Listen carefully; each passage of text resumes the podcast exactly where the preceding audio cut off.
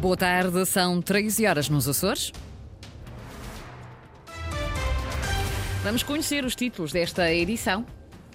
Um quarto da população açoriana viveu ano passado em risco de pobreza, é a maior taxa a nível nacional, revela o INE.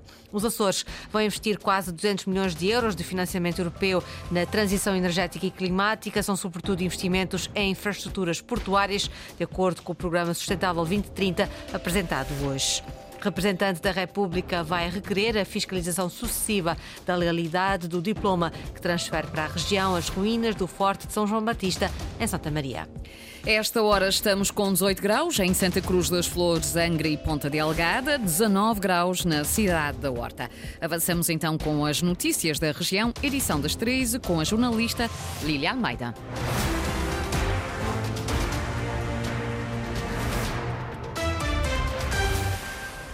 26% da população açoriana enfrentou o ano passado ameaça de pobreza, um aumento de um ponto percentual em comparação com 2021. É o que revela o Instituto Nacional de Estatística. Os Açores têm a taxa mais elevada de risco de pobreza do país. A nível nacional, o valor fixou-se nos 17%. Ana Pereira. É mais um ponto percentual do que no ano anterior. Em 2022, as regiões autónomas foram as zonas do país com as taxas mais elevadas de risco de pobreza. 25% na Madeira e os Açores lideram o aumento com 26%. Na pandemia tinha deixado de ser a mais elevada do país, tinha descido bastante, esse lugar passou a ser ocupado pela Madeira. Infelizmente, estes últimos dados, ela de facto aumentou o suficiente para finalmente ultrapassar novamente a Madeira e basicamente um em cada quatro açorianos vive em situação de pobreza. Para o sociólogo Fernando Diogo, o problema é complexo, são vários os fatores que explicam a liderança dos Açores nas tabelas. Para mim, o fator mais importante é a especialização produtiva da economia açoriana em setores de atividade, pagam mal, que exigem qualificações baixas e isso, claro, traduz-se em ordenados baixos. Um outro fator tem a ver com a demografia. Como os ordenados são baixos, quando existem crianças, é preciso dividir um ordenado baixo por uma família com mais pessoas e, portanto, os membros daquela família são pobres. Outro terceiro fator tem a ver com a persistência ao longo das gerações de grandes desigualdades de distribuição de rendimento. E a curto prazo não há soluções fáceis, diz Fernando Diogo. São soluções que apostam na educação e as questões da educação também não estão a correr muito bem nos Açores, nomeadamente com a taxa de abandono escolar precoce. A outra grande questão é a questão da especialização produtiva da economia açoriana, que, que é preciso mudar e que não será fácil. Uma terceira possibilidade, mas para a qual não me parece que o Governo Regional tenha qualquer hipótese, que é a questão de, de aumentar uh, as transferências sociais para as pessoas. E em 2022, um em cada quatro açorianos vivia em situação de pobreza. Segundo dados do Instituto Nacional de Estatística, o número de pessoas em risco de pobreza também aumentou no país em 17%.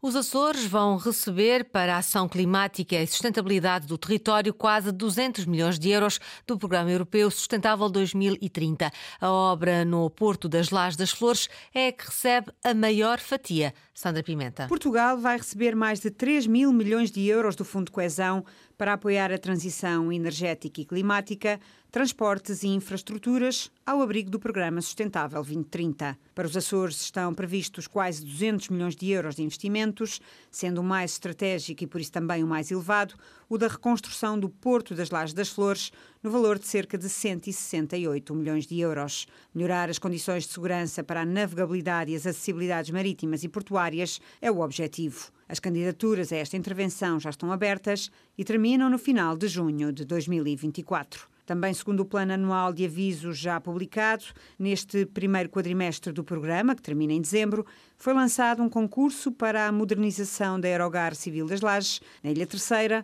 no valor de 600 mil euros. Um valor que sobe no início do próximo ano com nova fase de candidaturas, desta vez para a aquisição de equipamentos para os portos da região, no valor de 7 milhões e 200 mil euros. Finalmente, para o terceiro quadrimestre, que vai de maio a agosto, os Açores poderão receber quase 19 milhões de euros destinados à ampliação de infraestruturas e modernização de equipamentos aeroportuários.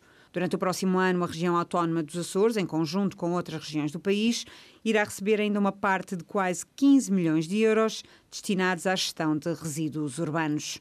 Todos estes investimentos do Programa Sustentável 2030 têm em vista o objetivo de uma Europa mais verde e da neutralidade carbónica até 2050. O representante da República para os Açores anunciou há instantes que vai requerer ao Tribunal Constitucional a fiscalização sucessiva da legalidade de um diploma aprovado na Assembleia Regional que transfere para a posse da região as ruínas do Forte de São João Batista na Praia Formosa, em Santa Maria.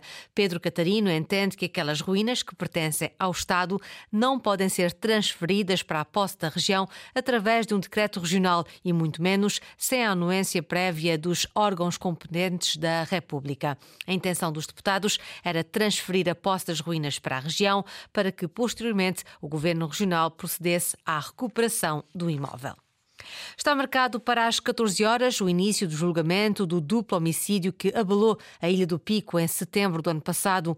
Um alemão de 61 anos, residente na ilha, está acusado de cinco crimes e arrisca uma pena de 25 anos de prisão. O arguído está detido no estabelecimento prisional de, da Terceira, mas foi transferido para, os, para a prisão da Horta chegou esta manhã ao Pico. David Borges. Tomislav Josic chega hoje ao Tribunal de São Roque do Pico acusado de cinco crimes, entre os quais homicídio qualificado, profanação de cadáver e detenção de arma proibida.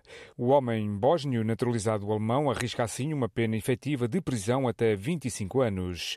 Nos três dias de julgamento que hoje se inicia, o tribunal vai ouvir, entre outros, os arguídos, familiares e os agentes que estiveram envolvidos no processo de investigação para esclarecer as dúvidas em torno do desaparecimento a 10 de setembro do ano passado de Mário Sobral e Mário Cocelos. Os dois homens queriam adquirir um terreno junto à casa de Tomislav Josic e, no fatídico dia, dirigiram-se ao local para uma visita à propriedade. Mário Cocelos e Mário Sobral, de 65 e 74 anos, acabaram por desaparecer e nunca mais foram encontrados. Depois de muitas buscas na zona, as autoridades policiais encontraram na propriedade do arguído o pacemaker de uma das vítimas, assim como vestígios de sangue e uma bala junto a cinzas, que acabaram por ser determinantes para a detenção de Tomislav Josic. Alegado autor do crime de duplo homicídio é julgado, início, início de julgamento hoje no Pico. Está concluído o semitúnel na única estrada de acesso à Ribeira Quente, uma obra que para o presidente da Junta de Freguesia vem trazer mais segurança, mas a população já pensa num prolongamento da obra e na construção de um túnel completo. Ana Leal Pereira. Estender o novo semitúnel e construir um túnel completo até à entrada da freguesia da Ribeira Quente, à semelhança do que existe na Ilha da Madeira, são opções em cima da mesa propostas ao Governo Regional pelo Presidente da Junta junta de freguesia. Foi precisamente o que nós transmitimos, porque não? É, é uma opção bastante válida e dando continuidade ao atual semitúnel, era mesmo o mais adequado fazer-se um túnel, furação mesmo, quase até a entrada da freguesia, como se fez na Madeira em dezenas de sítios diferentes.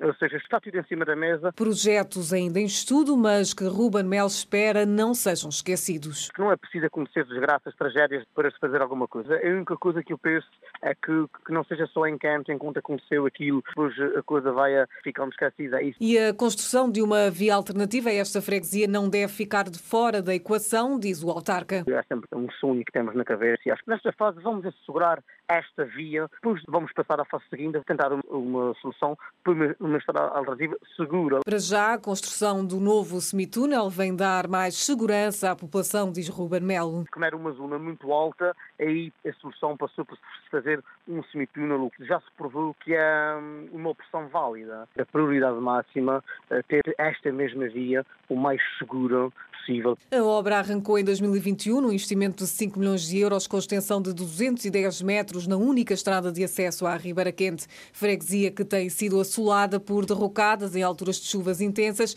A última aconteceu no passado verão e deixou a população isolada. Antena Açores, a secretária regional das Infraestruturas, garante que o acesso à Ribeira Quente não é assunto esquecido. Segundo Berta Cabral, o plano e orçamento para o próximo ano, que acabou por ser chumbado na passada semana no Parlamento, tinha tinha previsto o avanço de soluções para esta estrada. O semitúnel neste momento está concluído, o empreiteiro apenas está lá a terminar algumas situações que a vistoria identificou. Eh, vamos proceder à sua inauguração brevemente.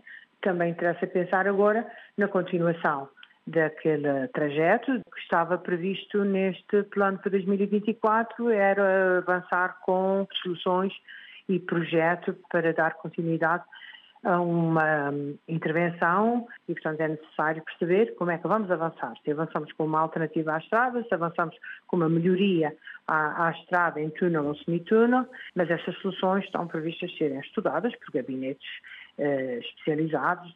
Via alternativa, extensão do semitúnel ou mesmo a construção de um túnel completo são opções em cima da mesa que o Governo Regional garante vir a estudar para a única estrada de acesso à freguesia da Ribeira Quente. Fundação Gulbenkian apoia jovens promissores, uma centena de escolhidos. Há três estudantes dos Açores, estudam Biologia, Física e Filosofia em três universidades portuguesas. Foi-lhes atribuído o Prémio Gulbenkian para novos talentos. O jornalista Luís Branco falou com um dos selecionados, Leonor Bernardo. Leonor Bernardo estuda Física na Faculdade de Ciências da Universidade de Lisboa. Já está no terceiro ano.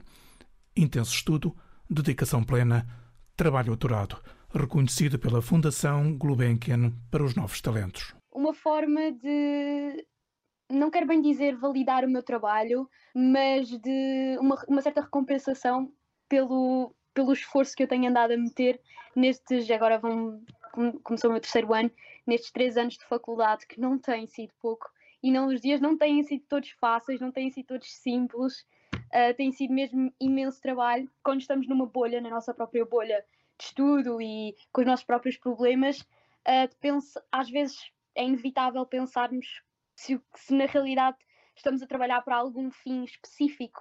E antes de mais, ganhar esta bolsa fez-me pensar que realmente estava a fazer alguma coisa. Leonor é um dos três bolseiros dos Açores que recebem esta bolsa da Fundação.